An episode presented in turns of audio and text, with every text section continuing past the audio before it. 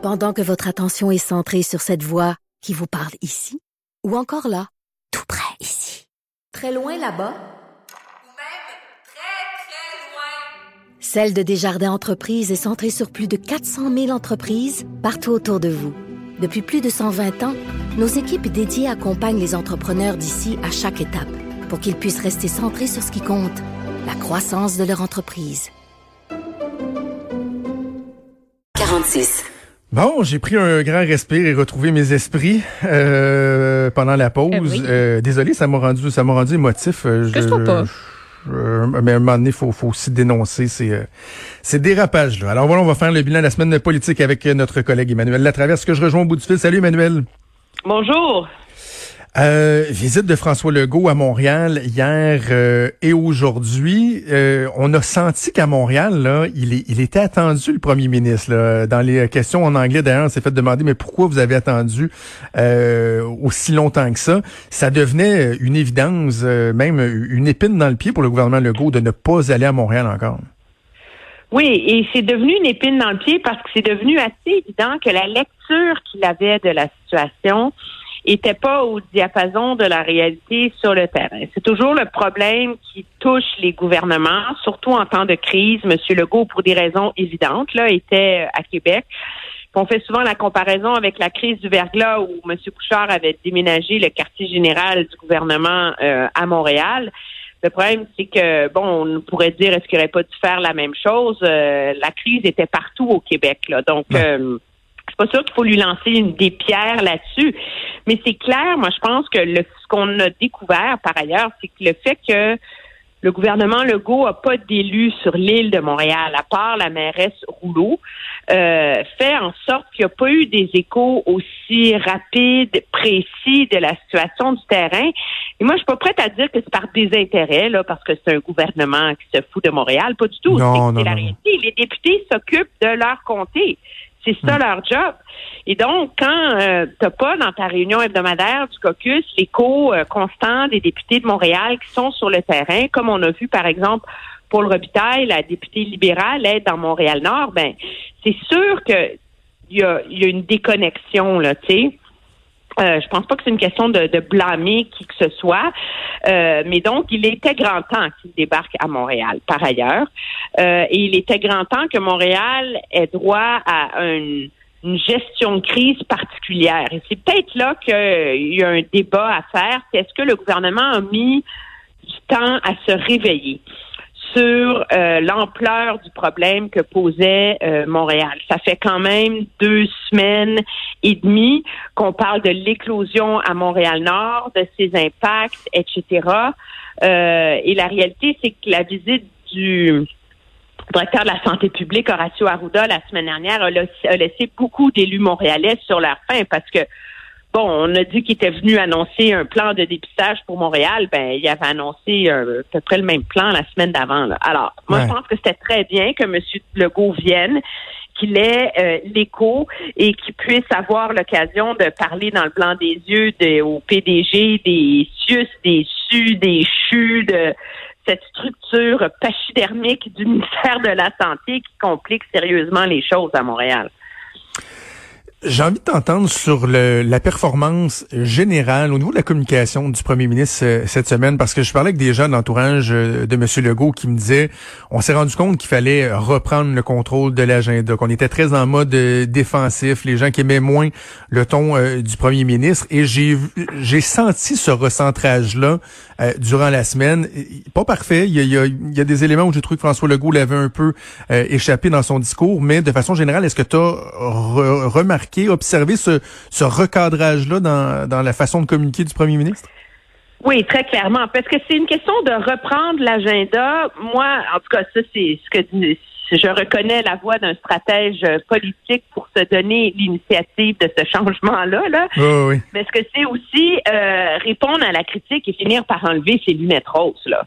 Je veux dire, on était dans un contexte où où, euh, où, où le gouvernement laissait aller un peu alors que la situation se, se, se détériorait. C'est comme s'il y avait eu un manque de discipline dans les semaines précédentes sur euh, le discours de M. Legault et euh, Et c'est ça, je pense, qui a, qui a amplifié là, cette impression de, de yo-yo, d'un gouvernement qui dit une chose un jour, l'autre chose le contraire, comme si on était sorti de la crise, là. Alors que la réalité, c'est que pour 4 millions de personnes à peu près, on est toujours en plein dedans, là.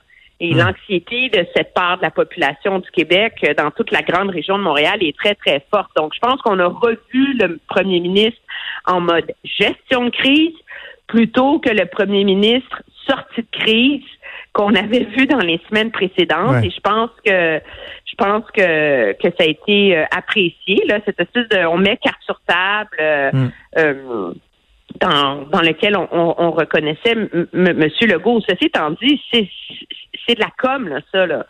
Et le, le problème, c'est que on, on tout le monde retient un peu son souffle pour voir si euh, si le le plus de tests, ça va suffire pour Montréal. C'est comme si on n'avait pas un, un plan très, très, très précis encore pour Montréal. Moi, j'ai l'impression, là. Et tu parlais du niveau d'anxiété, euh, particulièrement dans la région montréalaise. C'est rien pour aider. L'annonce euh, du report euh, de l'ouverture des écoles, en fait, que ça va aller juste à l'automne prochain. Certains vont dire, ah ben il y a beaucoup de gens qui ont été soulagés parce que ça les inquiétait de retourner les enfants à l'école ou de retourner travailler en milieu, euh, en milieu scolaire. Mais la réalité, c'est qu'il y a beaucoup, beaucoup de gens que ça va augmenter leur anxiété par rapport à leur situation à la maison, le fait qu'ils ont, ils font du télétravail, ils manquent de temps pour s'occuper de, de leurs enfants, bon, etc. La situation, la, la santé mentale des jeunes du primaire, du secondaire. Euh, est-ce que, est-ce que c'était incontournable, à ton avis, de l'annoncer dès maintenant? Est-ce qu'on n'aurait pas pu être un peu plus patient, envisager Non. de repousser deux semaines de plus ou fallait prendre la décision maintenant? Mais non, à un moment donné, il faut que tu la prennes, la décision. Puis je pense que dans le. Il y avait comme. euh, il y a personne qui s'imagine. Déjà, moi, j'ai un très, très gros doute sur la réouverture des commerces le 25 mai prochain, là. Ouais. Mais sur les écoles, je pense que c'était nécessaire. Ceci étant dit, c'est juste une partie du problème parce que faut pas oublier que le gouvernement n'a pas rouvert les écoles à cette date-ci plus rapidement que partout ailleurs au Canada sous prétexte de l'économie ou que ça allait bien ou qu'il n'y avait plus de problème. Il a rouvert les écoles pour le bien des enfants. Il a Mhm. rouvert les écoles en réponse à l'appel de l'Association des pédiatres qui s'inquiètent d'une baisse des signalements de la DPJ, de là, qui disent que les enfants dans milieux vulnérables vivent sur une bombe à retardement, que l'augmentation des risques de violence domestique est élevée, manque de stimulation cognitive et sociale, isolement et effet sur la santé mentale, etc., etc. Alors, pour tous ces enfants-là, là, pour qui c'est urgent de prendre le risque de rouvrir les écoles, mais là, pour la santé publique générale, on les laisse fermer, ce qui est, je pense, et me semble à moi une décision sage, mais tu n'as pas répondu au problème premier que tu voulais régler auprès des, des enfants.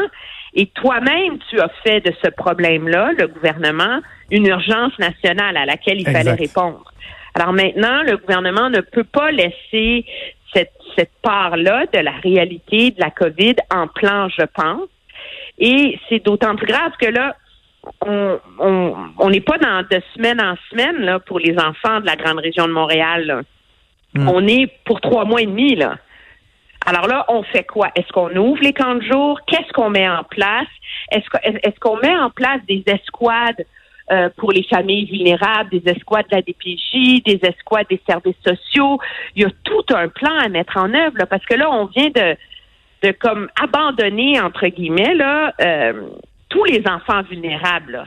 Et là, euh, il faut trouver une façon de les récupérer là et, euh, et d'en prendre soin là. Je signale aux auditeurs que dans, dans quelques minutes, le ministre de l'Éducation, Jean-François Roberge, va être euh, en entrevue ici à l'émission. Donc, beaucoup de questions qu'on aura pour Lui, euh, le ministre Roberge. Moi, je pense que tu sais, si je peux me permettre mon petit éditorial sur la question là. Euh, la réalité, c'est que je sais que le ministre vante les trousses pédagogiques. Là, moi, je sais pas c'est lesquelles que toi tu as reçues. Peut-être que tes enfants ont le privilège d'avoir une enseignante euh, hyper engagée, hyper branchée, qui s'est lancée là-dedans tête baissée. Mais moi, je peux dire que j'en ai vu des trousses pédagogiques là, des enfants qui ont à peine un appel par semaine de leur prof, qui ont des trousses pédagogiques qui ressemblent plutôt à Maman, trouvez des activités le fun à faire avec vos enfants. Là. On n'est pas du tout dans, dans la logique comme en Ontario où les enfants ont des cours, de la grammaire, des maths et ou planches même. Imagine, sur un plan scolaire, un plan Ben euh, oui. pédagogique pour l'été, pour rattraper Ben oui, le temps perdu. Tu m'as envoyé ça hier, je vais assurément poser euh, la question euh, au ministre de l'Éducation. Avant qu'on se laisse, Emmanuel, je veux qu'on parle absolument du, du fédéral, parce que là, Justin Trudeau est de plus en plus talonné par les effets pervers, par les largesses de certains de, de ses programmes. Puis au lieu de resserrer la vis ou euh, de moduler les critères en fonction de l'évolution de la situation, bon, la PCU, les effets pervers, etc., euh, on, on, élargit, là. Tu sais, là, on dit, vous avez le droit de refuser un emploi euh, et conserver la PCU. Euh, on semble nous dire que à l'agence du revenu, on, on ferme les yeux sur des, des cas de, de fraude, d'abus. Euh, c'est particulier que le gouvernement maintienne le cap. Là. À un moment donné, j'imagine qu'il n'y aura pas le choix de se réveiller puis de d'agir. Moi, je vais t'avouer, je comprends qu'ils ferment les yeux sur les fraudes et tout ça. Je sais que c'est scandalisant, ce que je suis en train de dire, mais parce qu'à un moment donné, là, le volume est trop gros, là. Puis là, tu décides où tu mets tes priorités. Puis je pense que la PCU, elle a fonctionné parce que le gouvernement a décidé d'ouvrir les vannes, de ne pas poser de questions, puis de la mettre en œuvre. Le gouvernement dit par ailleurs que quand on sera sorti de ça, les dossiers problématiques, on va les revoir et courir après les, les fraudeurs. J'ai des doutes, on verra. Mais euh, ceci étant dit, s'il y a 1 à 2% de fraude au pays, là, considérant le nombre de vies le, qui ont été sauvées, entre guillemets, par un mécanisme aussi efficace, moi, j'ai pas de problème. Là où j'ai un problème, Ouais. c'est sur comment gérer la générosité de la PCU avec le déconfinement. Et cette espèce de, largesse absolue où les gens auront le droit de pas rentrer au travail si ça leur dit pas, etc. Moi, je pense qu'il y aura un message très simple à lancer par le gouvernement fédéral qui est de dire que les relations de travail qui relèvent des provinces, il y a l'équivalent de la CNESST dans toutes les provinces et que y a, s'il y a un arbitrage à faire, ce sera à ces conseils de normes, etc., de mettre en place cet arbitrage-là entre les employeurs et leurs employés sur le retour au travail et que c'est alors il y aurait comme une, une entente à mettre en place parce qu'il faut qu'il y ait une forme de de d'arbitrage là justement entre ceux qui rentrent au travail et ceux qui n'ont pas le goût d'y aller là.